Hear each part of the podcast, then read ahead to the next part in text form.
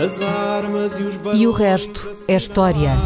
É apenas fumaça! Do incêndio que lavra ainda na zona do Chiado. faz um filho, falo.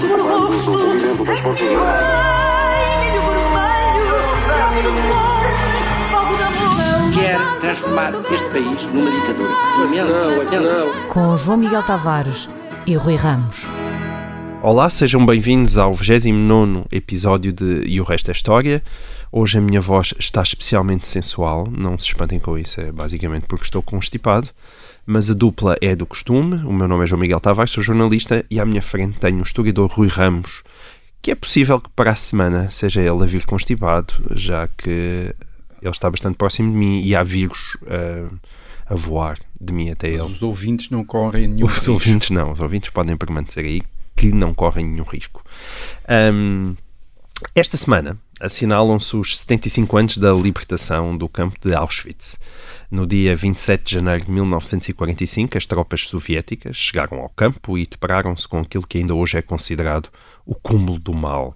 Um plano de extermínio étnico executado de forma metódica, como nunca antes se viu na história da humanidade. Não vamos estar aqui a recordar todo o Holocausto, eh, mas eu queria perguntar-te isto, Rui. O que é que Auschwitz tinha de particular em relação aos outros campos e quão surpresos ficaram os soldados soviéticos ao se depararem com ele? Ou seja, o que é que o mundo, fora do círculo íntimo do nazismo e das SS, sabia sobre Auschwitz em 1945? Ah, o que é que o mundo sabia tem sido uma questão hum, discutida pelos historiadores e com algumas implicações ah, políticas e morais.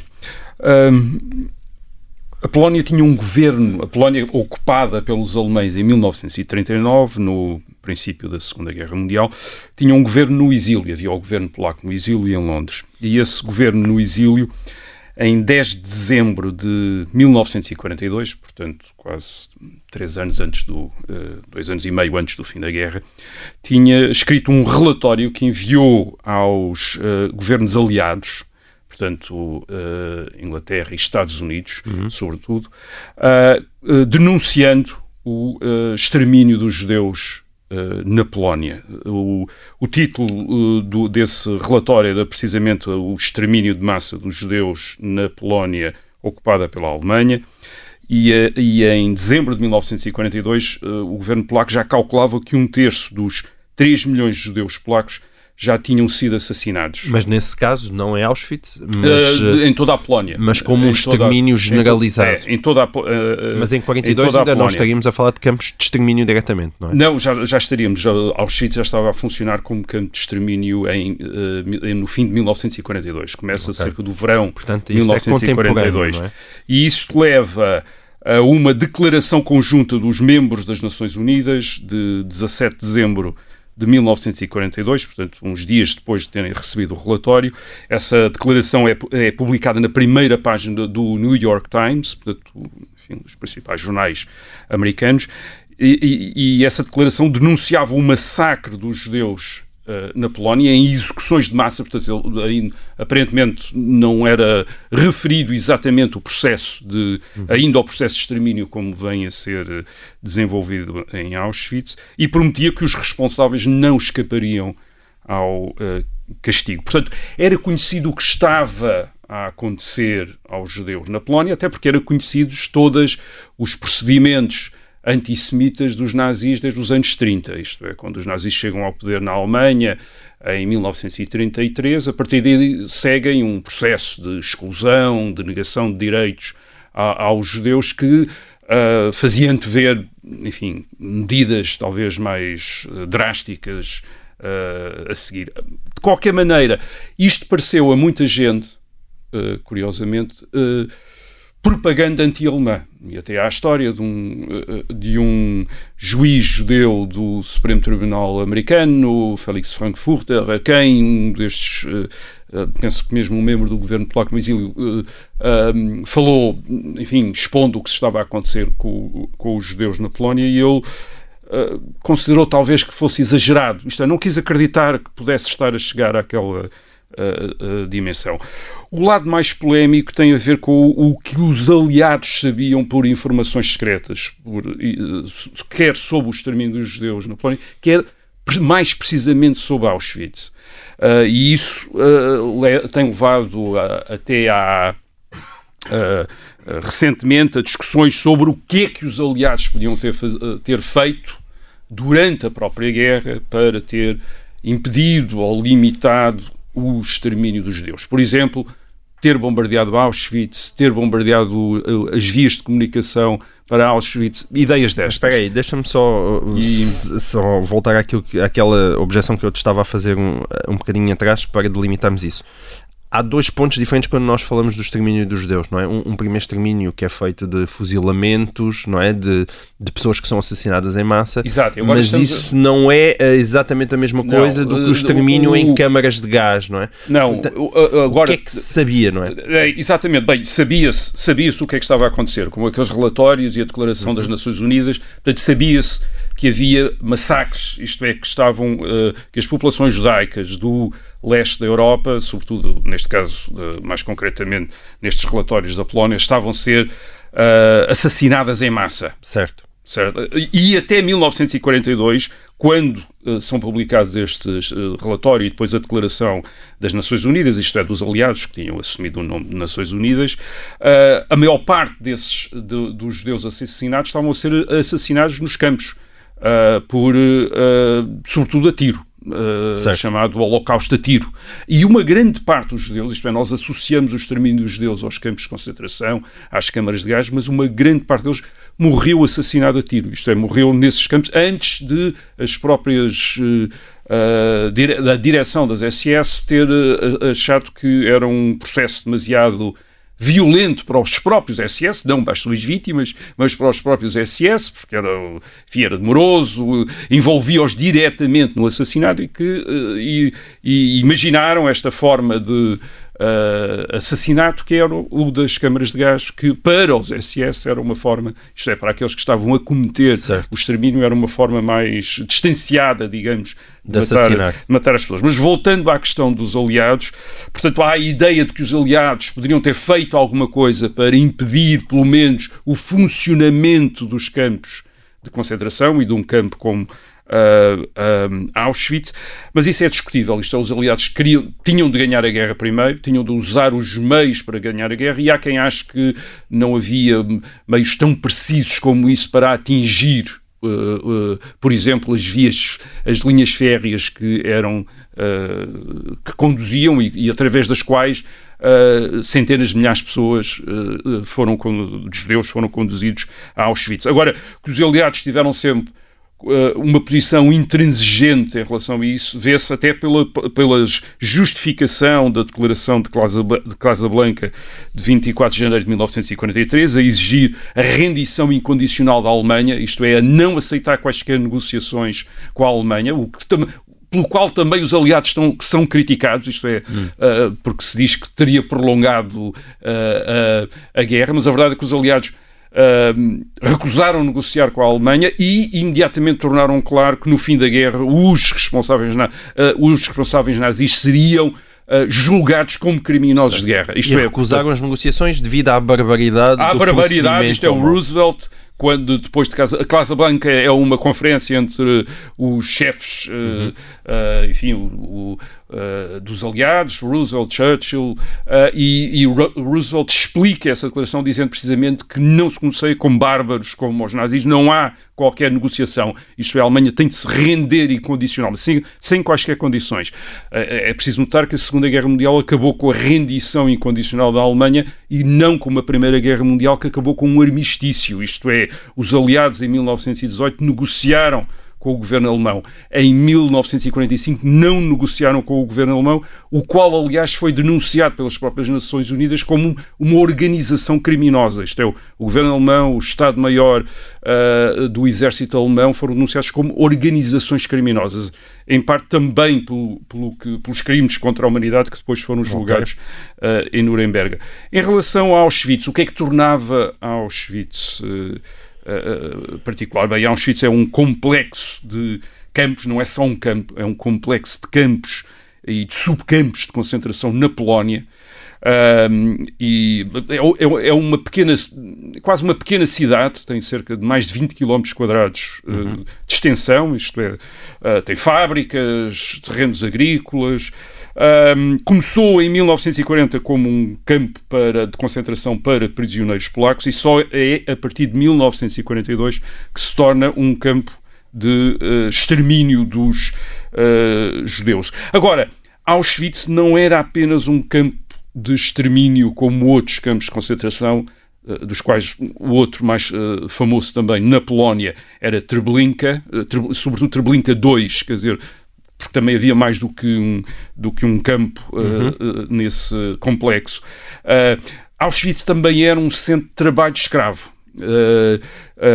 e, portanto, porque era um centro de trabalho escravo, mais gente sobreviveu em Auschwitz do que noutros, uh, do que num campo de concentração como uh, Treblinka. Em Treblinka... Que era apenas de extermínio. Que era um campo de extermínio. Em Treblinka foram, uh, foram assassinados entre julho de 1942 e outubro de 1943 cerca de entre 900 mil a 1,2 milhões uh, de judeus. Isto é, quase tantos como em Auschwitz, num período muito mais curto, uma vez que Auschwitz funcionou entre o verão de 1942 e o outono de 1943. 44. Mas de, em Treblinka só sobreviveram, isto é, deste quase um milhão de pessoas que, que foram enviadas para Treblinka, sobreviveram 70 pessoas. 70, isto é, há 70 sobreviventes, porque no fim Uh, aqueles os chamados uh, Sonderkommandos, que eram, o, enfim, os auxiliares uh, que eram recrutados, judeus, recrutados pelas, pelas SS para ajudar no funcionamento do campo, aperceberam-se que também iriam ser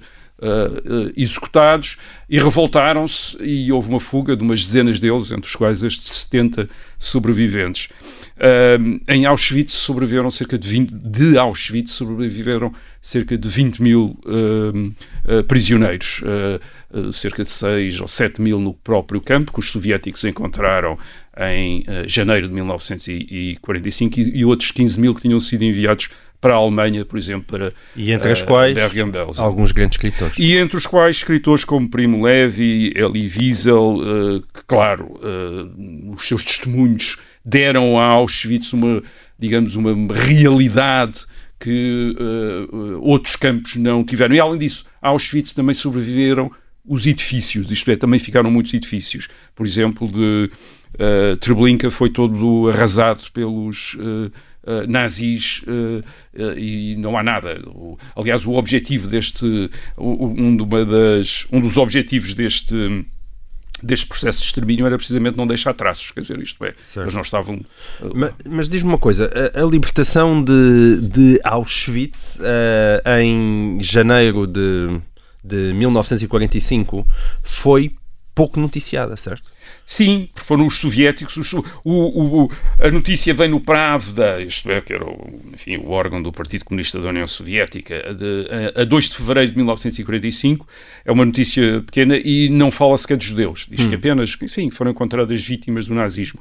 Os campos de concentração a questão dos campos de concentração é levantada sobretudo a partir de abril de 1945, quando os aliados, isto é, os americanos e os ingleses, entram na Alemanha e encontram os campos de concentração na Alemanha, de Bergen-Belsen, Dachau, uh, Buchenwald, uh, uh, aliás, onde estavam sobreviventes de Auschwitz, e são feitos filmes, são feitas Exatamente. notícias. Tanto as imagens que nós conhecemos são, terríveis não são. Não são de Auschwitz, são, são de, isto é, as imagens filmadas, daquele, são imagens de, dos campos de concentração na, na Alemanha. Ainda só sobre Auschwitz e o extermínio das, daquilo que foram as comunidades judaicas da Europa. Até a questão da memória, não é? em, abordar, porque, ou seja, Auschwitz existe porque existe gente para contar Auschwitz. É basicamente em é grande medida, e porque existe também um local uh, que evoca o, o, tempo que foi há 75 anos, isto é, as pessoas veem a entrada do campo, uh, fornos crematórios, o famoso uh, trabalho liberta, uh, tudo isso, e portanto há uma materialidade, há testemunhos de grande qualidade, como o do Primo Sim. Levi, se isto é se um isto homem, é um homem. portanto há, há, toda uma realidade que outros campos não, não, não tem. Mas ainda sobre Auschwitz e sobre o extermínio das comunidades judaicas, é preciso, porque por vezes as pessoas uh, atribuem isto ou, ou uh, diluem uh, Auschwitz nas questões de, ou de preconceito ou de ódio. E é preciso pensar que isto foi feito friamente. Uh, isto foi feito friamente e por razões ideológicas, isto é, não eram ódios pessoais.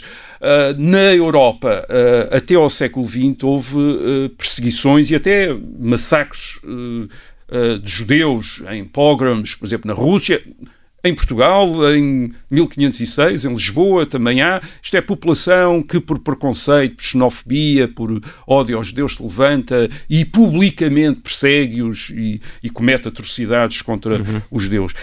O que estamos aqui a fazer, uh, o que estamos aqui a ver, Auschwitz não é o resultado disso. Isto é, Auschwitz é o resultado de uma decisão política que tem razões ideológicas, isto é, para o tipo de sociedade que os nazis queriam construir na Alemanha e na Europa era preciso a eliminação daqueles que eles tinham identificado como inimigos da raça ariana, de, uh, que eram judeus, e portanto era preciso eliminar esses judeus, e era um processo secreto, isto é, a população não foi convidada a participar, uh, nem toda a gente sabia, e isto era mantido uh, quase como uma operação clandestina, embora muita gente estivesse Mas é justo admitir envolvida. que a maior parte do povo alemão não tinha conhecimento As pessoas disso. tinham conhecimento, obviamente, da exclusão dos judeus, das perseguições aos judeus, dos maus tratos aos judeus.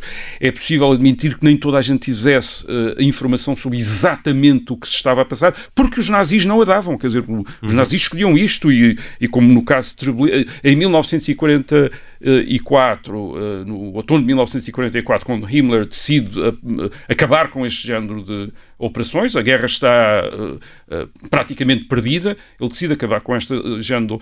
As instruções são para não deixar rastros, isto é, para apagar tudo aquilo que estava ali a, a passar, a, a população, com a aproximação do exército do soviético em, em, janeiro de 1945, o, o, uma grande parte, a maior parte dos prisioneiros de Auschwitz são evacuados, são evacuados precisamente para não deixar traços, e uma vez, e, e, uma vez que as Aliás, os meios de extermínio em grande escala já tinham sido, já tinham sido. Ora bem, uh, já, já tinham sido descontinuados uh, ou uh, interrompidos.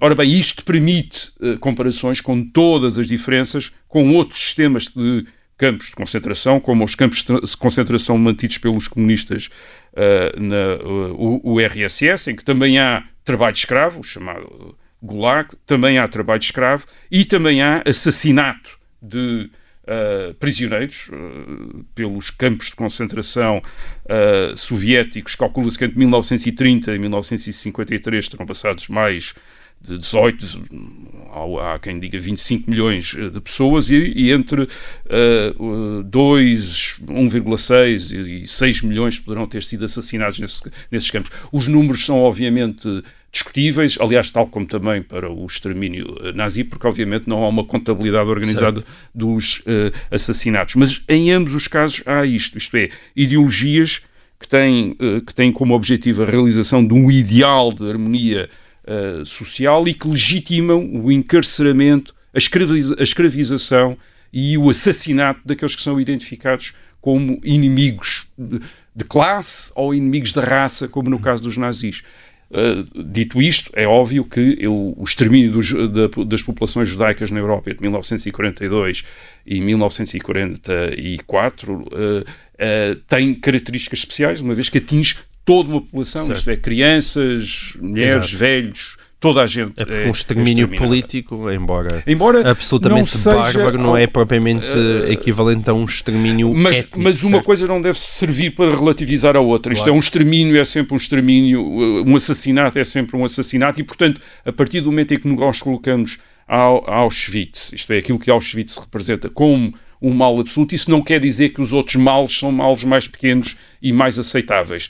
Este é, de facto, uh, algo justamente visto como uma, algo horrível, isto é, é, difícil imaginar algo mais horroroso do que isto, mas o resto, o horror do, de toda aquela, de todas as pessoas que sofreram outros, ou, aliás, mesmo às mãos dos nazis, por outras razões, por não serem judeus, uh, sofreram uh, o encarceramento, uh, a escravatura e o assassinato. Enfim, estas pessoas também são vítimas, também foram vítimas de algo horrível. E repito, esse algo horrível foi algo frio foi algo de foi ideológico um, um, e uh, enfim, e que nos merece e que nos deve merecer o maior repúdio e, e obviamente, a lembrança. Isto é, não esquecer isto, embora, claro, a memória de Auschwitz não tenha impedido massacres como o dos Khmeres vermelhos claro. no Camboja uh, e noutros locais. Também.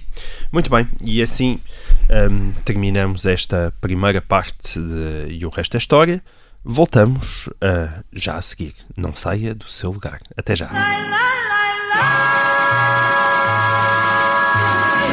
Olá, sejam bem-vindos à segunda parte do 29 episódio de E o Resto da História. No fim de semana passado, o CDS elegeu um novo líder, o jovem Francisco Rodrigues dos Santos, também conhecido como Chicão, que no seu primeiro discurso eh, no Congresso celebrou a história do seu partido, nomeadamente o facto de, em 1976, o CDS ter sido o único partido da chamada Assembleia Constituinte a votar contra a nova Constituição da República Portuguesa, que foi aprovada com os votos de todos os partidos, menos do CDS. Pareceu muito curioso ele celebrar esse chumbo, mas não estamos aqui para falar de política e sim de história. A minha proposta, Rui, é que recuemos até 1976 para tu nos explicares esse momento. Porquê é que o CDS foi o único partido a votar contra a Constituição no dia 2 de abril de 1976 e que implicações é que esse voto teve no seu futuro?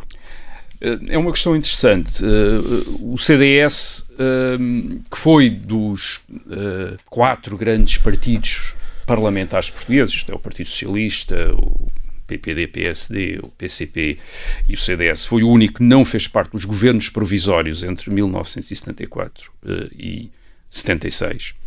Uh, uh, apesar de tudo, começou também com a Revolução, isto é, é também o resultado da Revolução de 25 de Abril de 1974, uma vez que uh, Freitas do Amaral, uh, o, o, primeiro líder do CDS, uh, nas suas memórias explica que a ideia do CDS lhe é dada pelos próprios militares do MFA, quando no verão de. Uh, aliás, em maio de 1974, começam a interessar-se por organizar um leque de partidos políticos que, uh, nesses primeiros dias da Revolução, eles ainda queriam que correspondesse ao leque de partidos que existia na Europa Ocidental. E, portanto, Ou já havia. Queriam alguém à direita, já que é, toda já a gente parecia, estava à esquerda, é? Já havia o Partido uh, Comunista, enfim, de inspiração e de obediência soviética, havia um Partido Socialista, que fazia parte da Internacional Socialista, portanto, claro. onde estavam os partidos sociais-democratas.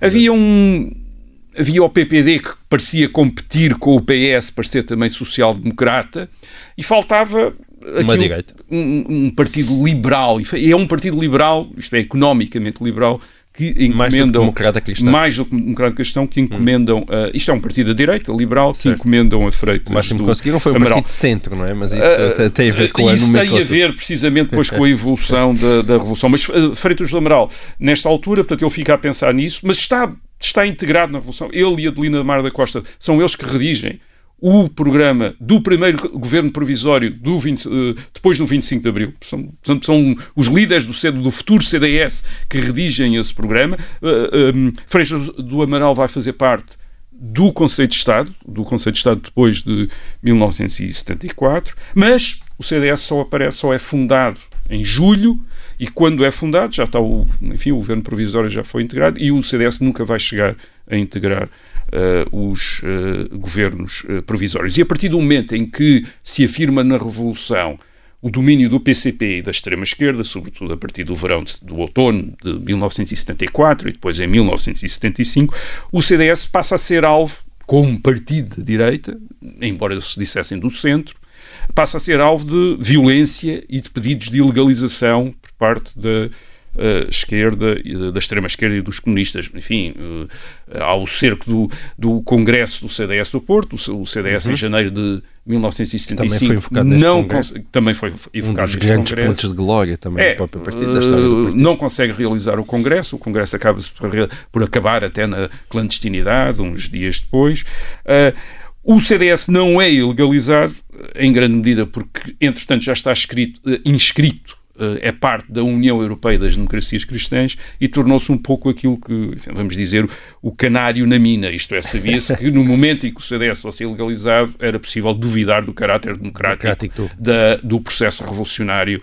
em Portugal e, portanto, M, os militares do MFA, por mais esquerdistas e por mais vontade que tivessem de ilegalizar o CDS, não se atreveram, quer dizer, e continuar, enfim, o, e o CDS é subscritor da, uh, do acordo entre o MFA e os partidos uh, políticos da, uhum. dessa plataforma e o Conselho da Revolução empenhou-se muito em que o CDS fizesse parte, até admitindo que, por exemplo, uma das coisas que uh, estava prescrita nesse acordo era a ideia de, era pôr o, o, o Portugal a caminho do socialismo e, e, o Conselho da Revolução admi, que ainda está admitiu, no preâmbulo da que ainda Constituição está no, no preâmbulo da Constituição e o Conselho da Revolução admitiu que o CDS tivesse uma leitura de socialismo que não correspondesse absolutamente nada ao socialismo. Era um socialismo à portuguesa que não tinha de ser socialismo. Bem, mas quando chegamos a 1976, portanto, depois do 25 de novembro de 1975 e da perda de influência do PCP e da extrema-esquerda no meio militar, o CDS, digamos que pôs a render o seu capital de mártir do, do PREC. Uh, do PREC.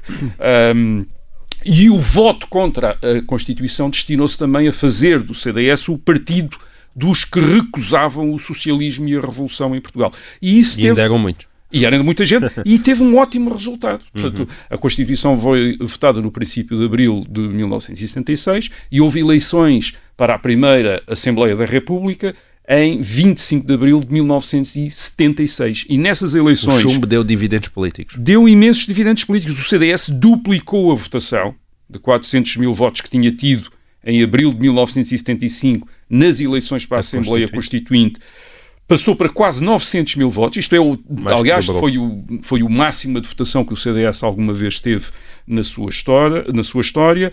Uh, Tornou-se o terceiro partido, passou à frente do, uh, do, partido, uh, do Partido Comunista, teve quase 16% e teve 42 deputados, isto é, 40, 42 deputados. E, e nas autárquicas, no fim de 1976, voltou a ter 16% de votos e uma série de presidentes de, de, de, Câmara. O que, é, o que é que se passou? Quer dizer, isto foi, portanto, é um ótimo resultado, só que em 1976 o CDS não conseguiu ultrapassar o PSD, como provavelmente era o seu uh, objetivo.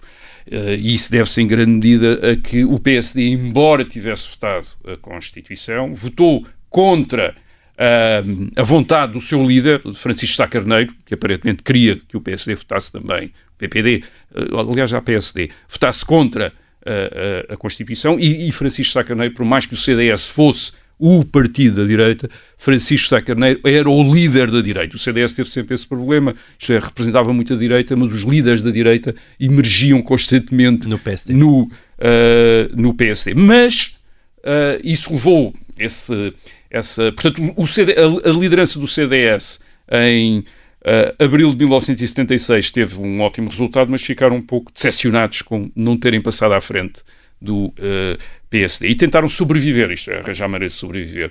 E, e, tentaram sobreviver não à direita do PSD, mas entre o PS e o PSD. Isto é, o partido desviou-se para jogar entre o PS e o PSD, com ótimos resultados também. Hum.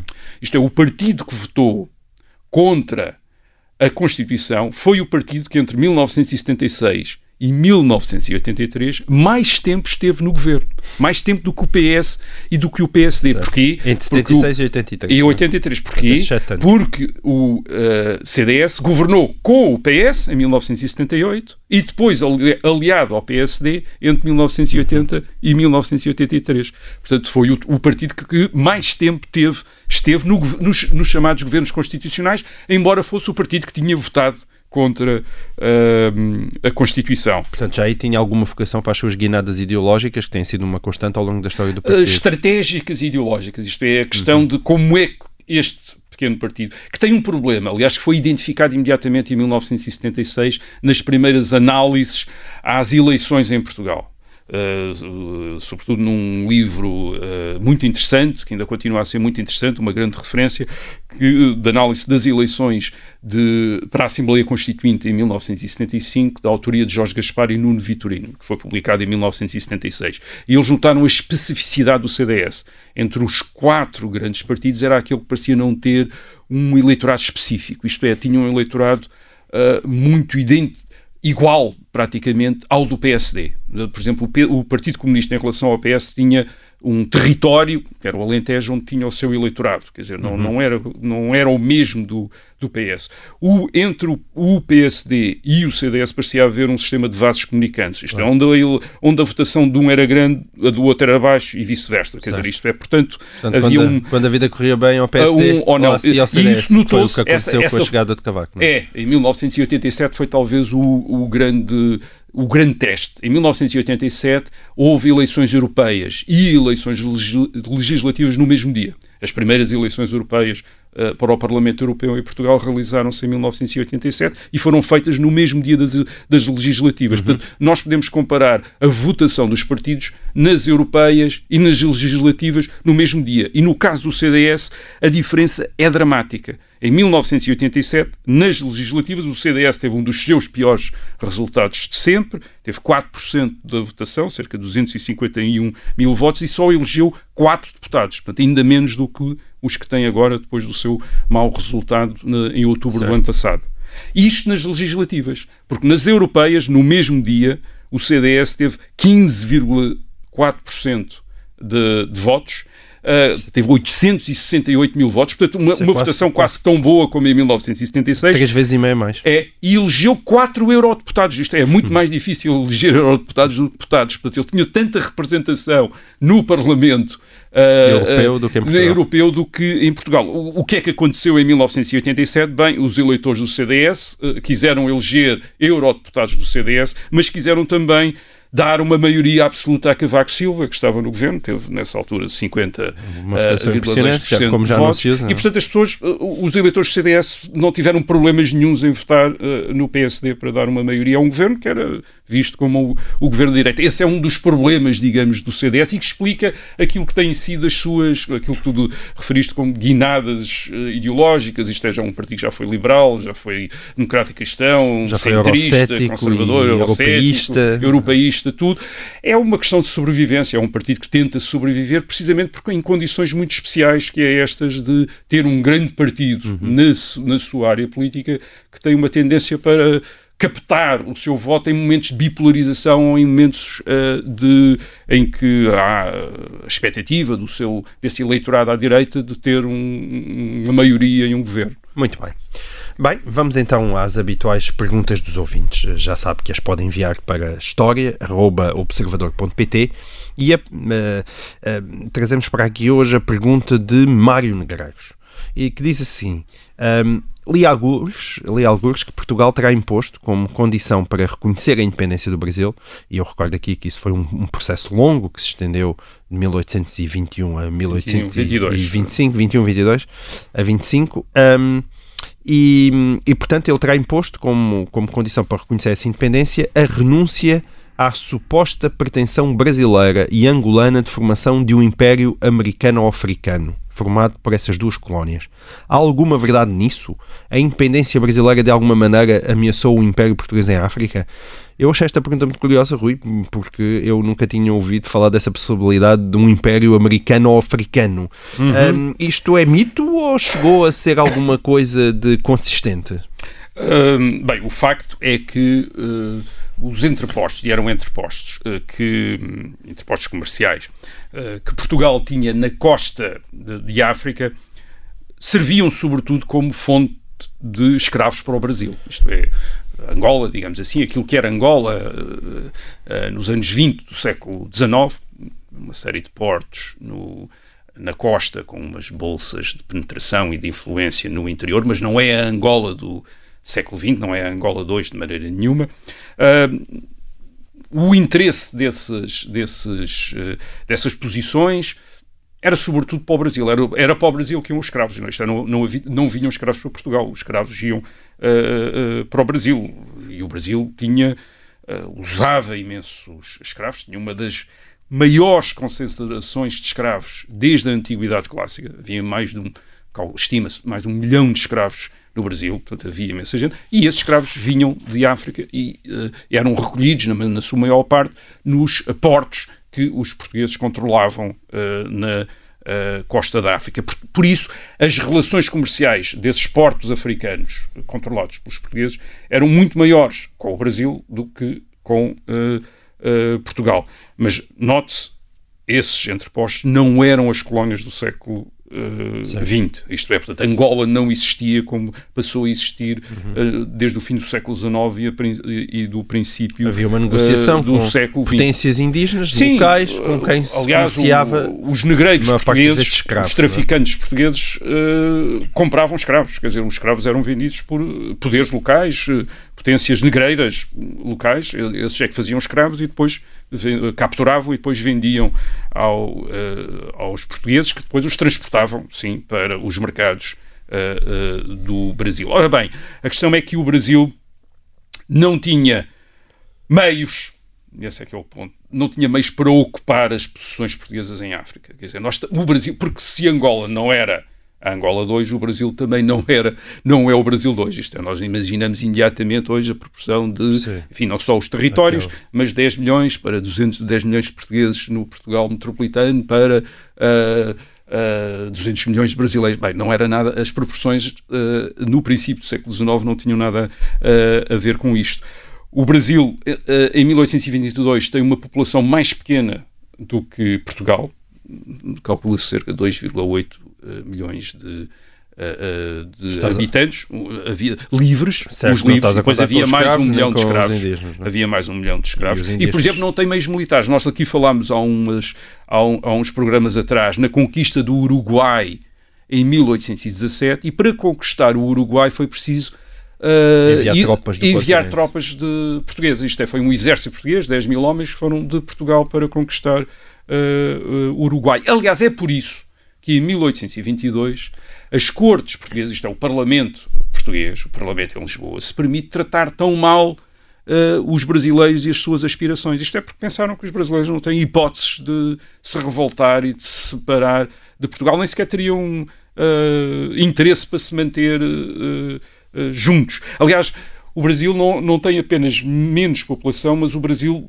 é também olhado a partir da da metrópole como um arquipélago, arquipélago em terra. Isto é, porque são conjuntos de população dispersos ao longo da costa uh, do continente sul-americano, com uh, objetivos diferentes, com aspirações diferentes, uns mais próximos de Portugal, outros menos. Isto é, o Nordeste, uh, à volta de Salvador, e o Rio de Janeiro não são exatamente o mesmo, não são vistos como o mesmo país um ainda. como os Estados Unidos, mas sem como o seu Estados poder Unidos. económico é, e militar, não é? Exatamente, um bocadinho como os Estados Unidos. Portanto, são vistos como uma espécie de arquipélago e é até duvidoso que se possam manter unidos. Portanto, a maior preocupação das novas autoridades independentistas brasileiras não é ir conquistar o que é que quer que fosse em África, é manter o Brasil junto e não permitir um processo de desagregação como o que estava a acontecer na América Espanhola, em que se estavam a formar repúblicas uh, independentes umas atrás das outras e, e, e, e, como, e assim e ficaram, não é? E assim ficaram. E aliás, e, e entre 1822 e 1823 há a mesma possibilidade de Portugal reconquistar o Brasil. Começa-se a formar um, um corpo expedicionário para português para ir para o Brasil e isso não acontece em grande medida e sobretudo porque o exército não está interessado em ir para a América combater, e isso é uma das razões da revolta contra o regime liberal em 1823, a revolta militar contra o regime liberal e os soldados que tinham terem tomado o partido de Dom Miguel, e por outro lado também porque a Inglaterra já estava envolvida e a Inglaterra não queria que Portugal e o Brasil se voltassem a unir, isto é, a Inglaterra queria um Brasil independente, portanto não estava disponível para aceitar o regresso da, da, da, administração, enfim, da sua... E esse interesse devia-se quê? Sobretudo a relações, a relações comerciais? A, a, questões comerciais e, e, e sobretudo porque a, a, Inglaterra queria separar a América da influência europeia, isto é, e qualquer potência, a presença de qualquer potência europeia, mesmo de, de Portugal, que é um aliado da Inglaterra na América permitiria sempre a influência continental, sobretudo francesa, na América. E, portanto, Já que o, eles tinham perdido os Estados Unidos, os outros os ingleses, os. Sim, uh, e os ingleses não queriam, sobretudo, a influência de, de franceses uh, na América, e, portanto, Portugal podia representar esse risco uhum. das potências continentais europeias poderem voltar a ter uma, alguma uh, influência. E, finalmente, o Brasil não tinha qualquer razão para disputar a Portugal os uh, portos africanos, uma vez que o tráfico de escravos continuou para o Brasil, isto é, continua até, até meados da década de 40, apesar da vigilância da Armada uh, Britânica, que nesta altura já não Uh, já não permitia. Proibia, já não permitia o tráfico de escravos, mas continuou a haver muitos negreiros, quer dizer, que, enfim, nas imensidões do Atlântico Sul conseguiam escapar e entrar uh, no Brasil. Portanto, o, digamos que o governo do Rio de Janeiro, o governo do Brasil independente, tinha tudo, uh, continuou a beneficiar, do, enfim, do, da, da, importação de escravos e, e deixou a Portugal, a Portugal a suportar os custos da manutenção desses uh, entrepostos uh, em, em, África. Portanto, não tinha meios, nem tinha grandes razões para ir ocupar, conquistar Angola e fazer um império americano-africano. Portanto, portanto, dirias que isso é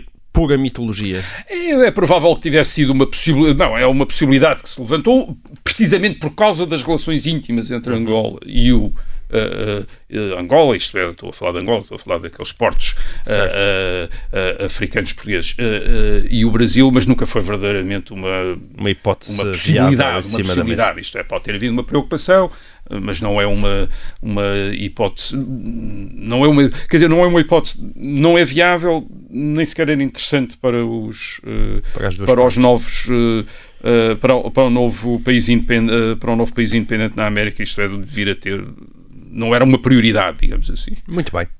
E assim termina o 29 episódio de E o Resto é História. Cá estaremos para a semana e até lá.